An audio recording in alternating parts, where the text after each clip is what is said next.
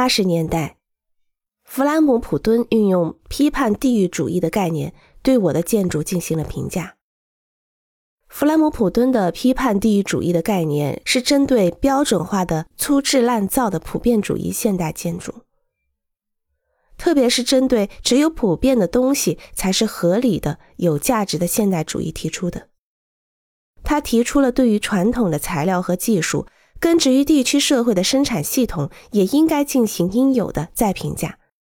并将其翻译成现代建筑的语言要素，使建筑具有其场所的特殊性。我的建筑在材料和技术上运用了现代的普遍性手段，并引入了固有的风土和自然，做了将场所的特殊性投影在建筑上的尝试。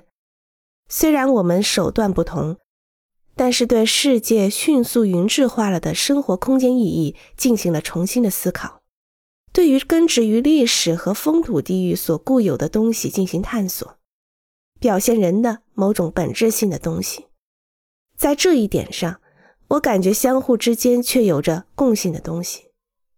如果我们看一下最近的建筑设计倾向，弗兰姆普敦的论点也许与大的潮流相悖。现代主义与地方主义两极对立的局面发展到现在，也许已经不是什么新东西了。弗兰姆普顿的研究与他的古典主义素养不无关系。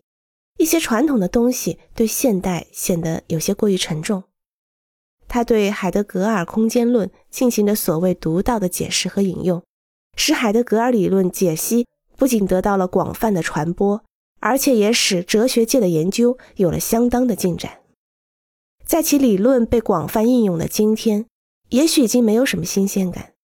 但是对现代建筑无节制蔓延所引发的疑问，尊重一些地方或集团所继承的有价值的东西，并认真的从中学到某种东西的态度，却不是用简单的流行语言所能表述的。